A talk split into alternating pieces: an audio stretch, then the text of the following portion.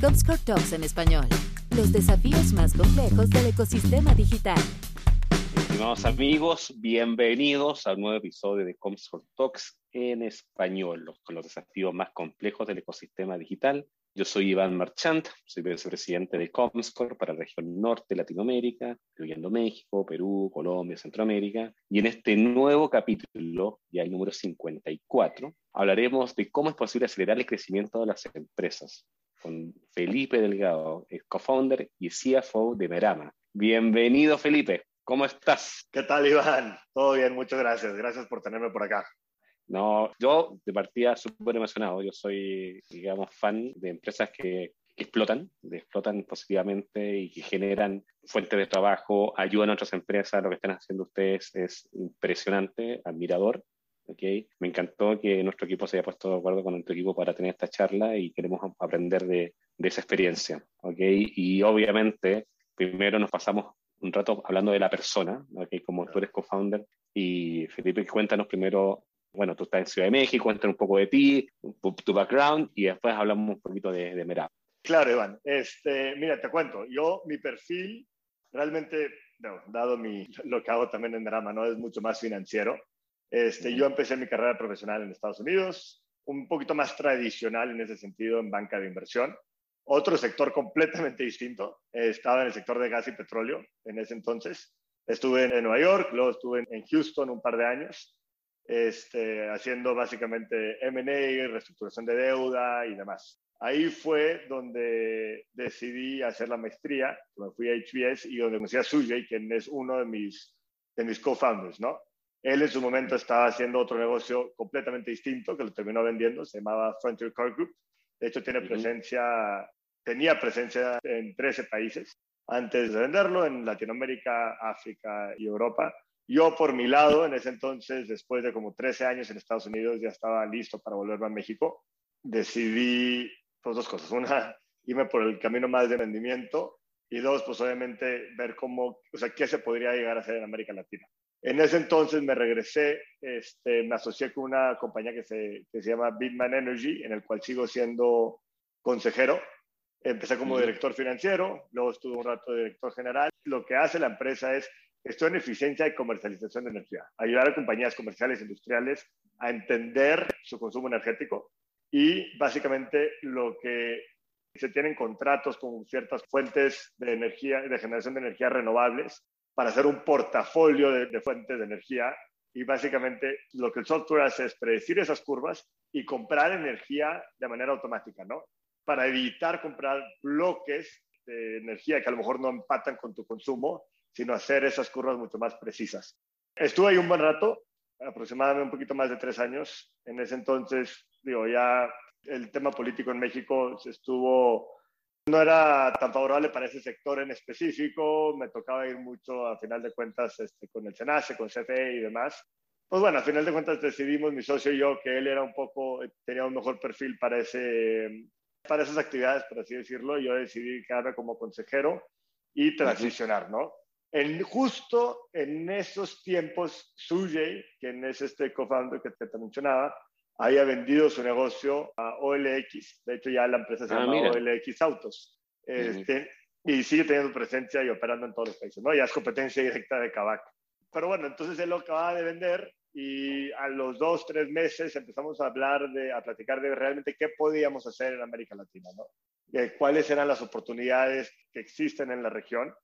En ese entonces veíamos una tendencia de a la que le llamamos agregadores de negocios de e-commerce en Estados Unidos y en Europa. Estamos hablando de un Thrasio, Celerex en Europa, Perch en Estados Unidos. Empezaron a haber varias de estas que lo que hacen es comprar compañías en múltiplos bajos, consolidan, tienen escalas y pues al final de cuentas con esa misma escala pueden justificar un múltiplo mayor, ¿no? Entonces es un perfil mucho más financiero que operativo. Ahora, en ese entonces, empezamos a ver que América Latina era muy distinto en muchos sentidos, ¿no? Tienes penetración digital mucho más baja, bancarización de la gente también, porcentajes mucho más bajo, en aproximadamente el 37%, 38%. El boom también de e-commerce llegó en un tiempo distinto al que fue en otros lugares, ¿no? O sea, ahorita vemos una inversión brutal de compañías como Mercado Libre, Amazon, Shopee, entrando en, en, el sector. Entonces, sí notamos diferencias, pero sí nos hizo raro que no había nadie haciendo eso en Latinoamérica. Y obviamente había una razón detrás de por qué no lo hacían. Entonces, investigando un poco, nos dimos cuenta que, pues, al final de cuentas, una de las diferencias más grandes es que en América Latina existe mucho más concentración que fragmentación. En mercados ya más maduros, como es Estados Unidos, como es Europa, ves muchas compañías que venden 7, 8, 10 SKUs, que tienen una, un flujo un poco estable que te permite hacer este esquema de arbitraje de múltiplos. En América Latina es un tema más de crecimiento, o más bien es mucho más de crecimiento, ¿no? De cómo realmente uno creces a las tasas del mercado, más por encima del 30%, si no es que 40, 50%, y cómo realmente creas un alfa sobre ese mismo crecimiento, ¿no? Y también nos dimos cuenta que había una diferencia muy grande entre alguien que domina cierta categoría en el mercado contra todos los demás. Este que domina es muy buen en desarrollo de producto y conoce muy bien el ecosistema y puede operar muy bien, pero tiene ciertas limitantes. Nos dimos cuenta también que los líderes de las distintas categorías compartían ciertas dificultades, ¿no? Este, entonces también vimos, oye, está interesante que si nosotros podríamos atacar esas dificultades y asociarnos con estas compañías, realmente podemos crecer esto de una manera mucho más acelerada como han estado creciendo. ¿Y como qué dificultad, por ejemplo, es muy común? Hay, nosotros las basamos en seis cosas, ¿no? Este, Y viene siendo una, es el acceso a capital de trabajo, ¿verdad? En, en, América Latina, una compañía, por más desarrollada que esté, sí batalla un poco en conseguir capital de trabajo y, y por lo tanto nosotros fuimos a conseguir nuestra primera línea de crédito para, oye, asegurarnos que siempre haya inventario. Si, si tú vendes en, en marketplaces, eh, en D2C, como sea, el tema de inventario es extremadamente importante porque el no tenerlo te puede perjudicar tus ratings dentro de los mismos marketplaces. Entonces, eso es uno. Por otro lado, es tecnología. Es, oye, ¿cómo realmente puedes tener acceso a cierta información para tomar decisiones mucho más precisas, ¿no? O sea, de realmente, oye, ¿cómo optimizo los recursos que tengo? ¿Cómo me voy comportando de acuerdo en el mercado en el que estoy compitiendo? Este, cómo realmente eficientizo todo ese tema del back office y ya quitarle todo el tema manual, eh, agregando un componente ya más de tecnología para eficientizar los procesos. Y los últimos son ya más operativos, ¿no? O sea, cómo realmente me meto a más canales, cómo crezco internacionalmente, cómo posiciono mejor mi marca, cómo mejoro la cadena de suministro. Son temas donde, oye, realmente hay una oportunidad brutal donde podríamos llegar a traer un, un expertise y ayudar a, que realmente las compañías con las que trabajamos se enfoquen en lo que realmente los ha hecho muy exitosos, que es mucho el desarrollo del producto, ¿no? Y mucho el día al día de posicionamiento, digo, el posicionamiento dentro de different marketplaces, de pricing y demás. Entonces, ahí fue donde nació un poco la idea de, oye, si yo, como Merama, traigo tres componentes a la mesa de capital, capital humano y tecnología, y realmente puedo trabajar con las mejores empresas dentro de las diferentes industrias, podemos crear un alfa brutal y poder crecer de una manera exponencial, ¿no? De una manera que sea un win-win para todos los involucrados. Disculpa, pero ¿y esto fue, estamos hablando en época de pandemia, ¿no? Suena como que ya la, la empresa tiene años y años, pero dame un, no. poco, un poco el entendimiento del tiempo, por favor. Claro, a ver, este, cuando decidimos lanzarlo fue diciembre del, de 2020, ¿no? O sea, un poco... Hace como, Recién había vacunas. hace como 14 meses, exactamente. Uh -huh. Este, híjole, yo en lo personal me estaba por casar, este, uh -huh. empezando empresas. Realmente fue un tema muy interesante en, en, el lado personal, pero pues al, al, final de cuentas también muy motivante por lo mismo, ¿no? Este, de inmediato, cuando lo lanzamos, Suyi y yo lo que dijimos, oye, realmente cómo traemos al mejor equipo y cómo realmente tenemos a tanto cofundadores y a equipo que es básicamente fundamental para la operación del negocio desde una temprana edad. Y ahí fue donde decidimos ya traer este, gente de Exalabela, a nuestro co-founder CEO eh, Olivier, que es, fue cofundador de Pepsi en México, que para los lo dice que no sepa es como el brazo comercial de, de ahora de Mascota, una mm. compañía de, de venta de productos de, vaya, de mascotas, ¿no? En, en México. Y también dijimos, oye, para atacar Brasil necesitamos experiencia local. O sea, realmente es un mercado muy distinto y qué mejor de hacerlo con dos personas altamente, o sea, que conocen muy bien el mercado, que viene siendo Renato y Guy, para operar todo el mercado de Brasil. Entonces, desde esa temprana edad fue un tema de, oye, ¿cómo tenemos equipo? Y no solo local, sino de toda la región para apoyar todas estas iniciativas que tenemos.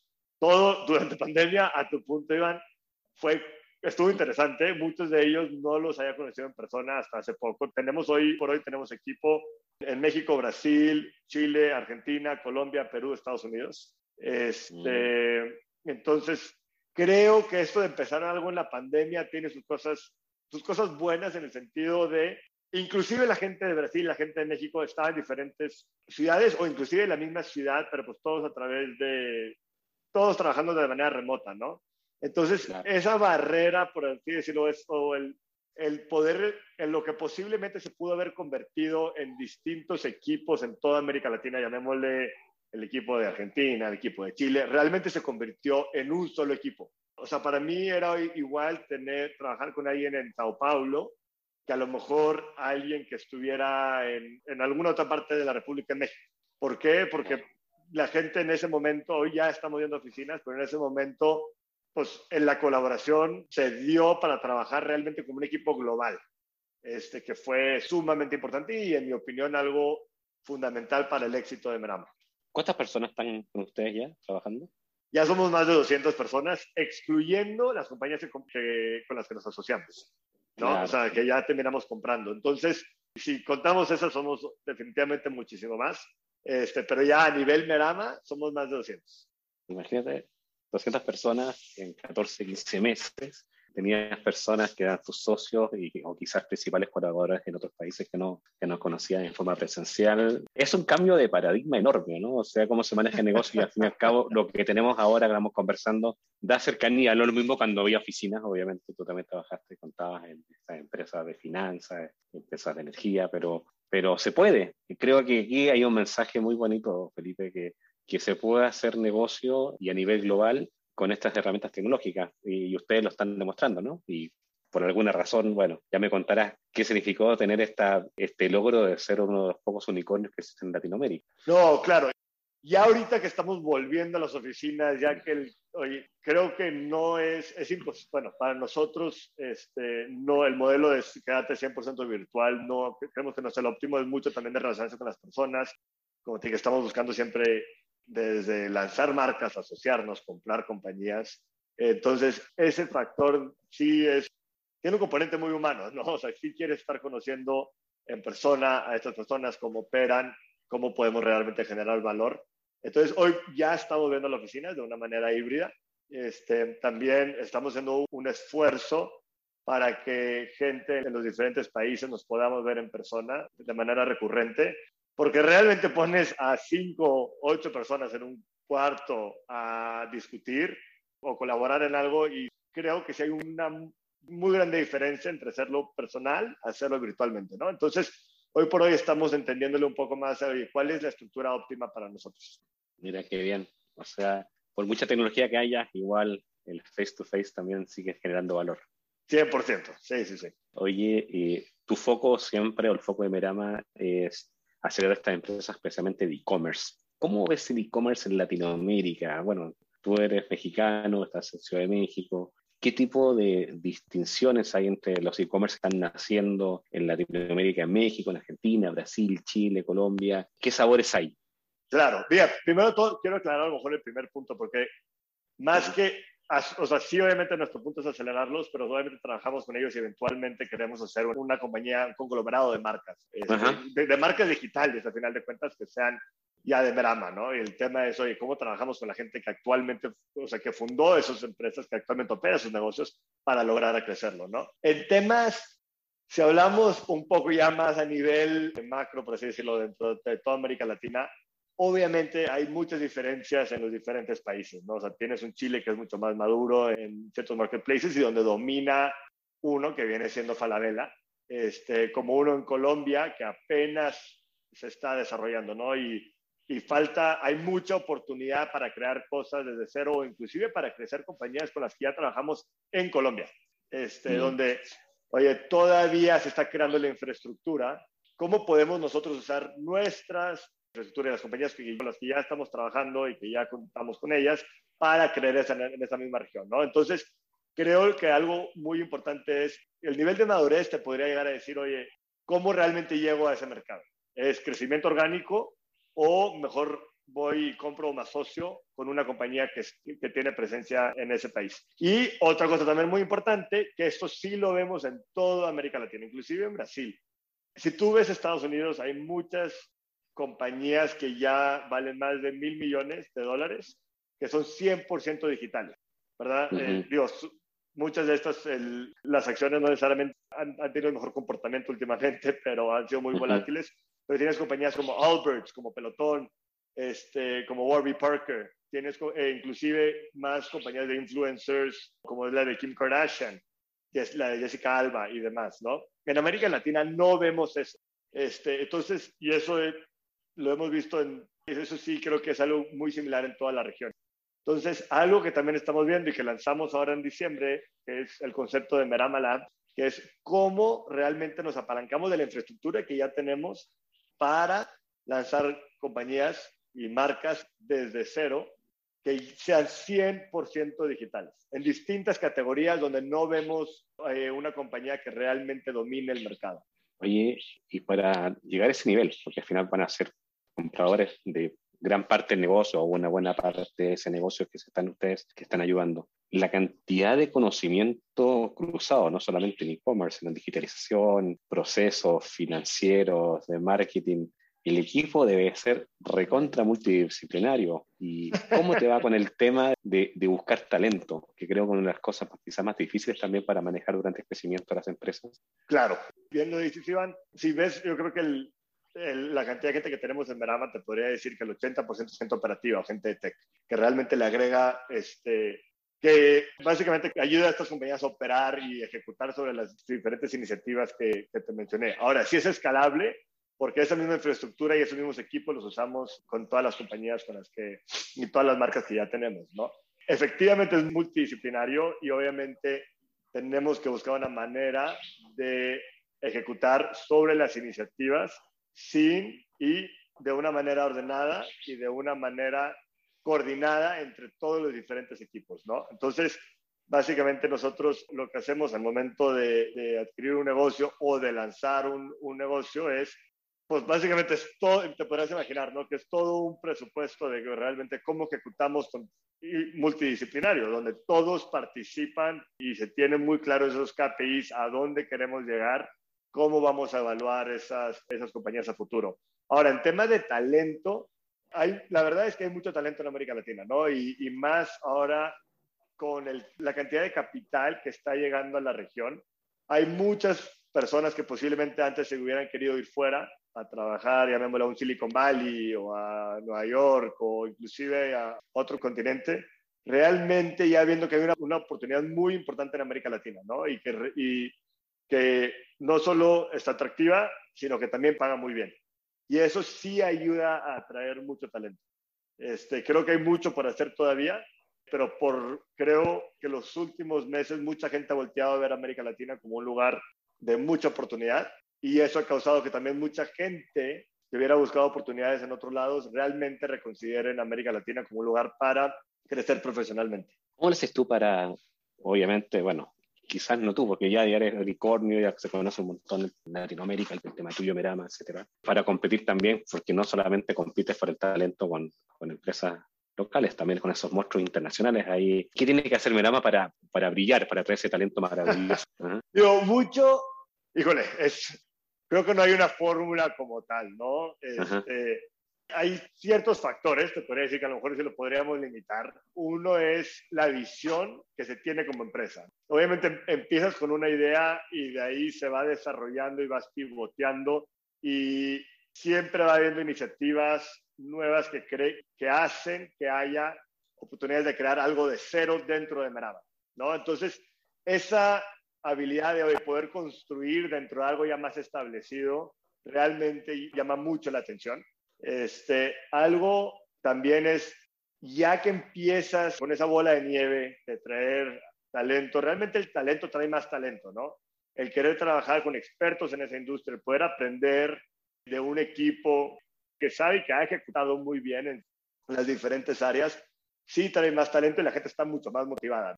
Y con eso también el tema de nosotros somos muy autónomos y hay un sentimiento de, responsabilidad que eso conlleva, donde no, eso, es una empresa muy este, horizontal, las opiniones de la gente se valoran y se ejecutamos sobre eso, entonces el impacto de cada persona en el día al día es muy claro, ¿no? Y creo que eso también realmente trae, este, trae valor.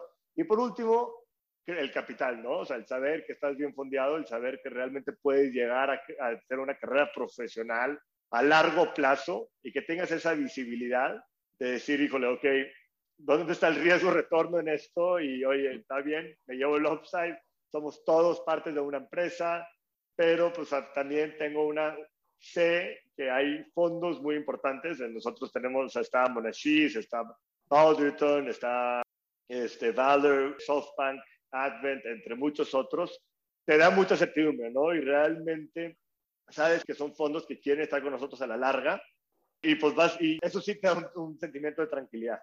Por supuesto, y eso significa confianza. Bueno, por eso llegaron a hacer esta empresa de billón de dólares, que es, un, es una maravilla y como obviamente me, me da gusto que, puedas contar la experiencia a la gente que nos está escuchando. Oye, y cosas que también son interesantes hoy día, en este año, bueno, llevamos 15 meses desde que existe Merama. Cuéntanos un poquito qué han logrado, qué empresas han empujado, qué cosas te enorgullecen, digamos, decir, mira que esto está andando como avión, qué cosas harías de nuevo, o sea, cuéntanos un poquito estos 15 meses acelerados. Híjole, este, no quiero sonar repetitivo, pero una de las cosas que más me enorgullece es el equipo, este, realmente, ¿no? Y la motivación de todos, de día y noche estar ahí y estar empujando y las iniciativas que tienen, me sorprende. Realmente cada conversación que tengo el valor agregado de los demás es algo que me sobrepasa y digo, estamos sentados y decir que se siente muy bien tener a gente tan fregona a tu lado y empujando.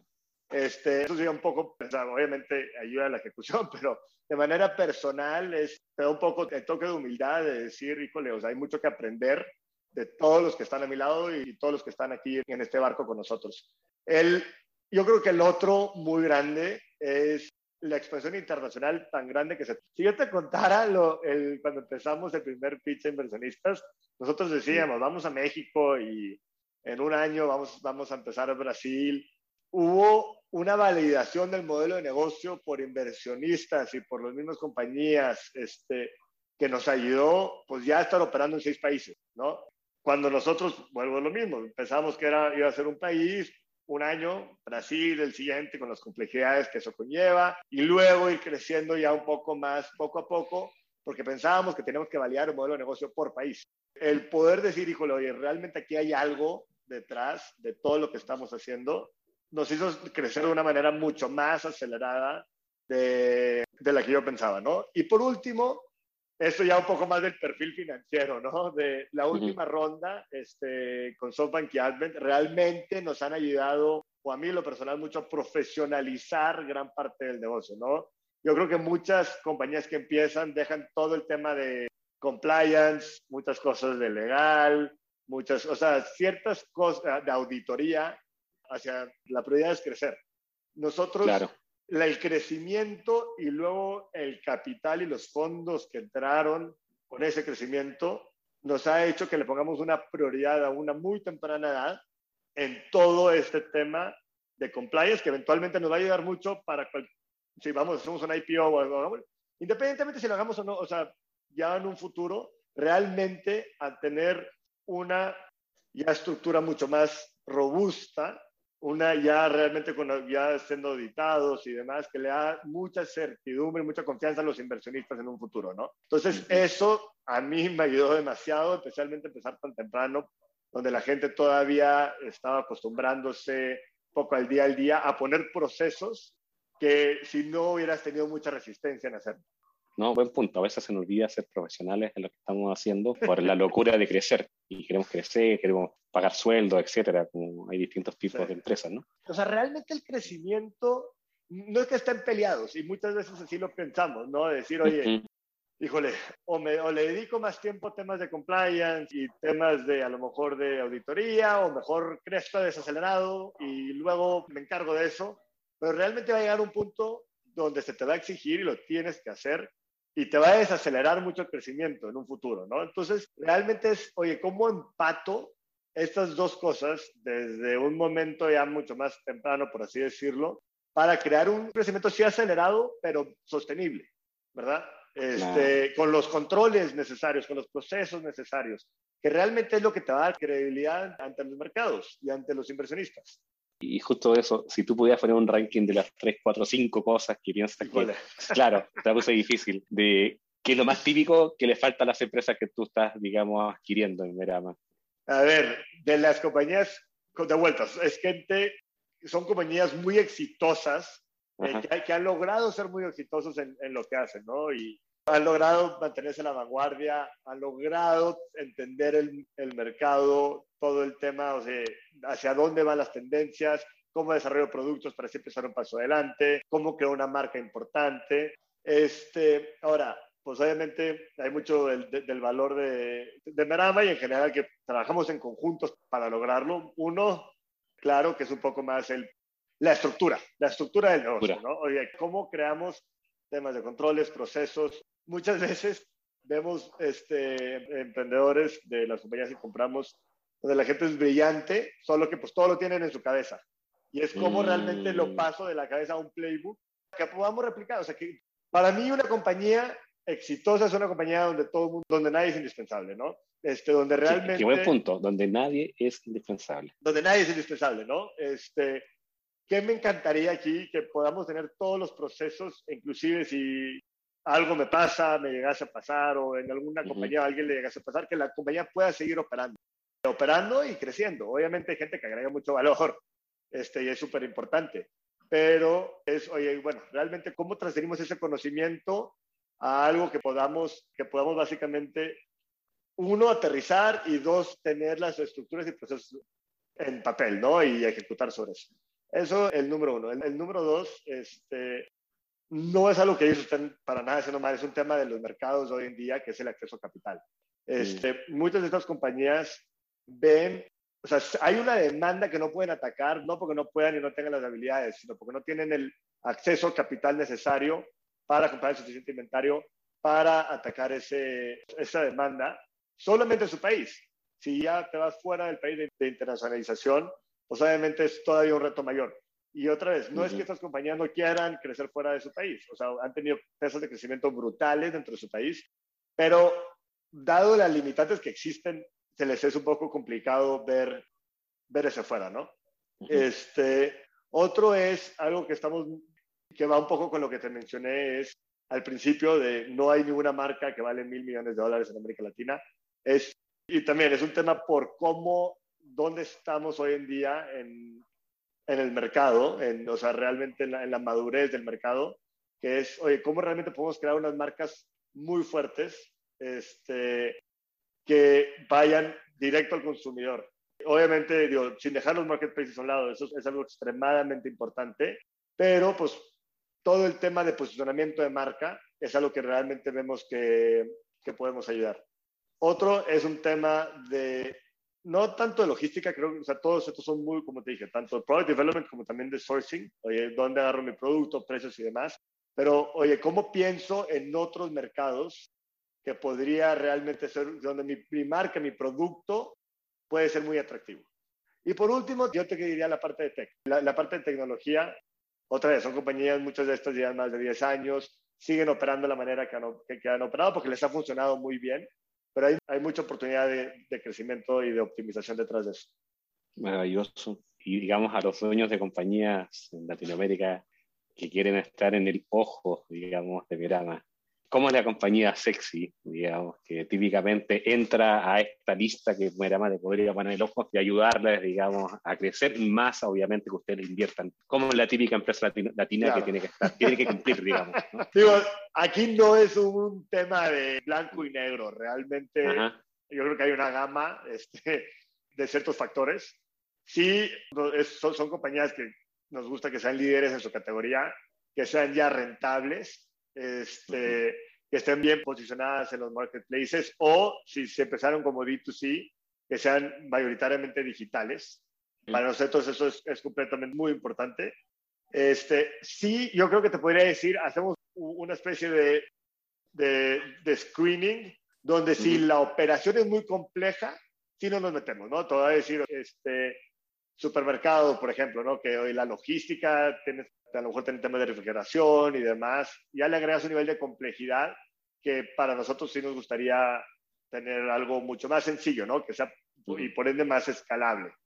Y por último, es un factor que es más subjetivo, que eso, y sabemos que con estas personas con las que vamos a trabajar, pues es trabajar día y noche, ¿no? Y, y ahí es un componente humano de decir, es un tema de confianza, es un tema de, pues simplemente de, oye, vamos a trabajar juntos o no, cultura. O sea, realmente si vamos a, si los equipos se van a juntar y vamos ya un poco a integrar todos los equipos, ¿cuál es el shock cultural que vamos a crear? Este, si no tenemos mucho cuidado con eso, puedes inclusive hasta perder valor dentro de una misma transacción o relación que estés creando, ¿no? Entonces, ese factor para nosotros, y lo que te comentaba, ¿no? Creo que virtualmente es complicado hacerlo, es el estar presente con ellos, el, oye, también, o sea, un poco el entender cómo han llevado sus operaciones, cuál es la cultura dentro de la empresa, recomendaciones de esas personas, es algo sumamente importante. Ahora, somos muy agnósticos en sentido de dónde la compañía está basada, ¿no? Para nosotros realmente debería de ser lo mismo si hay una compañía, te voy a inventar, pero digamos jardinería, ¿no? Que es la mejor. Con la mejor compañía de jardinería. Nos debería dar lo mismo si la compañía está en Chile o está en México. Porque al final de cuentas nosotros vemos toda América Latina como el mercado que podríamos llegar a atacar con esa empresa, ¿no? Este, entonces, en, temas así de, de países somos un poco más agnósticos. Maravilloso. Ahí tienen, los que no escuchan ya tienen los datos. Cuando, cuando es sexy para Verama. Buenísimo. Oye, Felipe, ¿y nos puedes contar algún caso de éxito en alguna empresa que ya está, que ya lo hayan hecho crecer, que ya sea parte de su portfolio, algo que te enorgullezca también, como ya caso, para que quizás todos podamos conocer? Te diría, a ver, nosotros sí manejamos mucho la discreción porque mm. sí nos gusta las que, pues básicamente sea más bien la decisión de la compañía que terminamos adquiriendo porque sí nos gusta que la marca en sí genere mucho, o sea, que sea la marca que genere. La que brille, la marca, la, marca la que brilla. Exacto, Merama obviamente nos encanta, al final de cuentas, una asociación entre una y la otra para que sea una validación en el mercado de lo que hemos logrado. Pero bueno, te cuento una que es pública y lo hemos hecho, ellos lo han hecho también relativamente público, que es Red Lemon en México, mm. que en el 2020 ganó la mejor marca de, de Amazon, ha ganado varios, este, varios premios y varios reconocimientos, perdón. Y es una marca donde son el co-founder, digo, el que lo fundó más bien se llama Simón y tiene otros, este, otros dos socios muy buenos, este, donde hemos logrado, ya, ya, ya logramos expandirnos a Chile, a Brasil, Brasil siendo uno de los, de los países más complicados para expandirse, mm. para exportar más bien, este, por, digo, complejidades más que nada fiscales.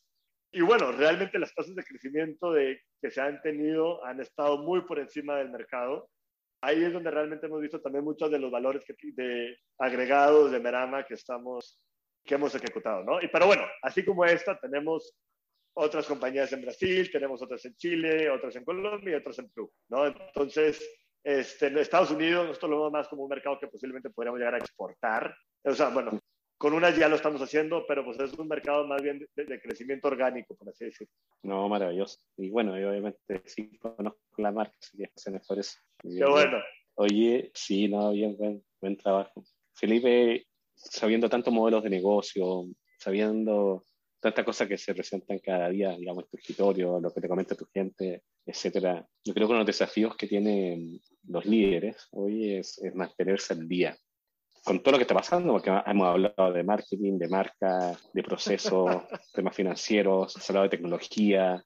¿Cómo lo hace Felipe Delgado para mantenerse en día y obviamente liderar una, al fin y al cabo, que está generando un conglomerado de empresas, al fin y al cabo? No, y, tienes toda la razón, Iván. O sea, platicaste de lo multidisciplinario que es el equipo de Marama, ¿no? Y, y no es fácil. O sea, al final de cuentas, son tantas iniciativas.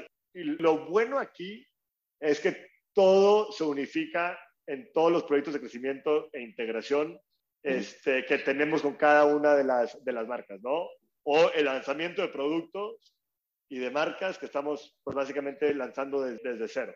Entonces sí es muy importante entender, estar al día, este, y no solo en lo que me corresponde. Obviamente yo del lado financiero, para mí tengo que estar pensando en, híjole, este, son desde de estructuras de M&A, todo el tema de levantamiento de capital, todo el tema interno de, oye, de, estructuras y demás, administrativas también, pero pues eso es solo una parte de algo de, de, todo Merama, ¿no? Este, ¿Cómo lo hacemos? Nosotros, bueno, uno importante es tenemos un equipo de Commercial Intelligence que nos mantiene a la vanguardia de, oye, cuáles son las tendencias que están pasando en el mercado, este, y no solamente dentro de e-commerce, sino también dentro de las diferentes verticales que tenemos, ¿no? O sea, ¿qué ha estado pasando de todo? A lo mejor cosas donde eventualmente podría haber oportunidades de negocio, llamémosle un fintech. Este, ¿Qué está pasando en esas áreas? ¿no? ¿Cómo realmente nos podría llegar a impactar?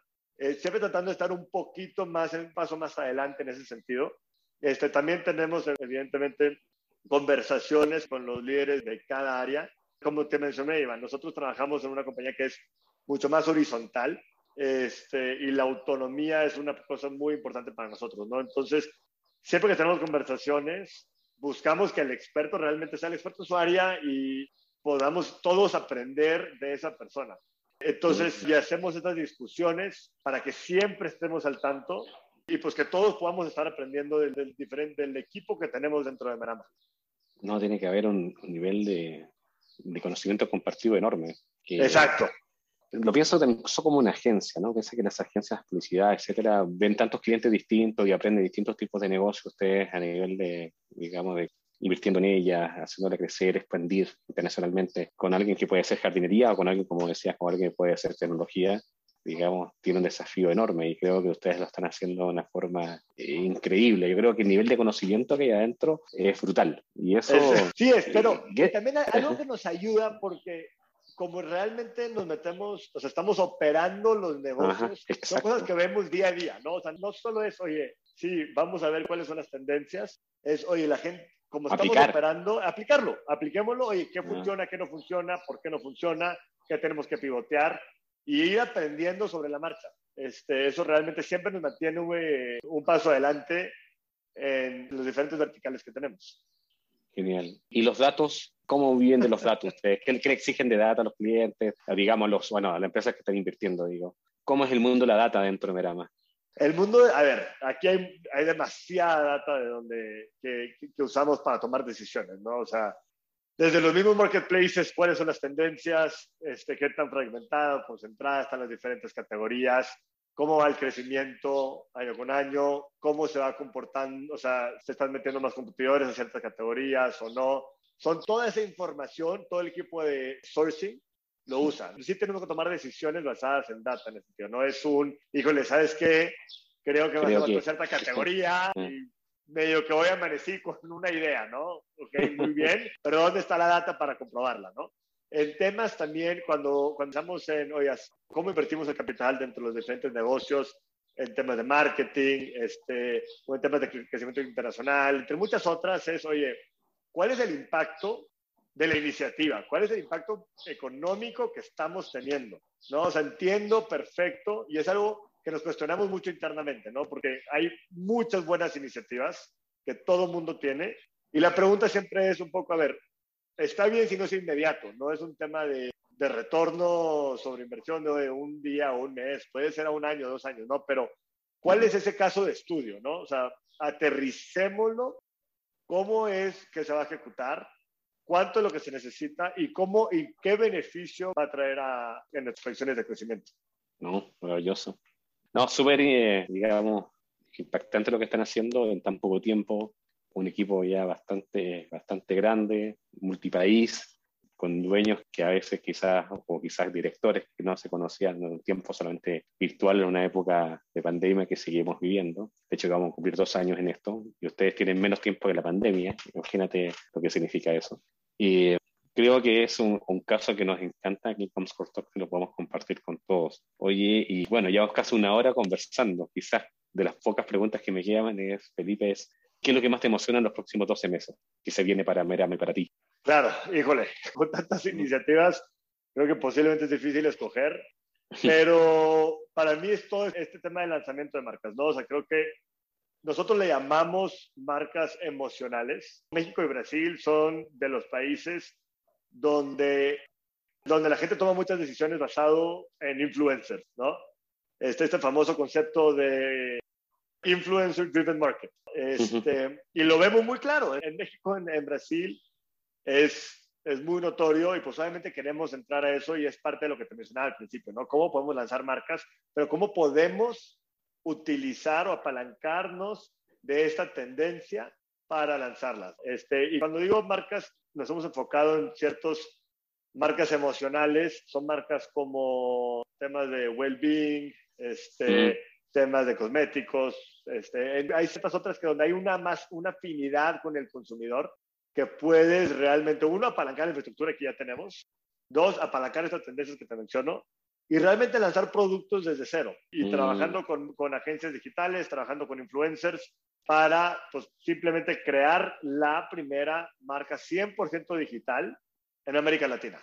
Y, y por 100% digital me refiero a que, hayan, que el enfoque desde el inicio haya sido básicamente el lanzamiento digital, ¿no? Eh, entonces, eso me emociona mucho. Creo que hay un potencial brutal en América Latina de, construir ese tipo de marcas y creo que tenemos la infraestructura y el equipo para hacerlo y que se complementa muy bien con todo lo que hemos hecho hasta la fecha. Sí, se balanca, digamos, en todo el conocimiento que han agarrado, crecimiento, no sé, aceleración, marca, desarrollo tecnológico, así que sin duda lo van a hacer y ya me lo va a poder contar también, Felipe. Genial. Yo te agradezco, Felipe. Muchas gracias por la apertura de contarnos tu experiencia, que es maravillosa. Felicitaciones nuevamente por lograrte estos. Muchas gracias. Pues creo que son contados con, las, con los dedos de las manos, las, ser un unicornio en Latinoamérica. Y creo que todos los que has dicho, qué empresa es sexy para Merama, las recomendaciones, cómo ves el e-commerce en la región, etc. Si te quieres despedir, hay un mensaje para todos, adelante. No, digo, antes que nada, muchas gracias a ti, Iván, por la invitación. Estuvo muy buena, muy buena la plática. Y para todos los demás, este, digo, de nuestro lado, siempre abiertos a explorar oportunidades. Si hay alguna compañía por ahí que se quiera asociar, obviamente en nuestra página, eh, ahí pueden, nos pueden escribir. Nos encanta tener estas conversaciones, aunque sea simplemente para conocernos. Y pues seguimos contratando. Eh, tenemos ahí este, un pipeline de, de posiciones abiertas muy interesantes y pues estamos buscando siempre el mejor talento.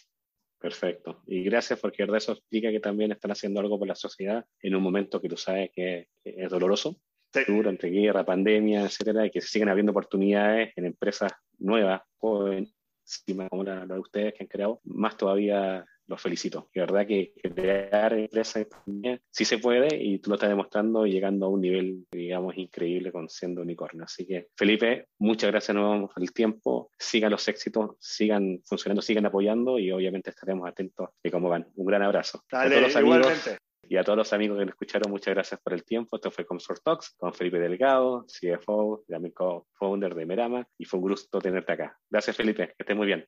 Que estén bien. Hasta luego. Gracias. Comscore Talks en español. Los desafíos más complejos del ecosistema digital.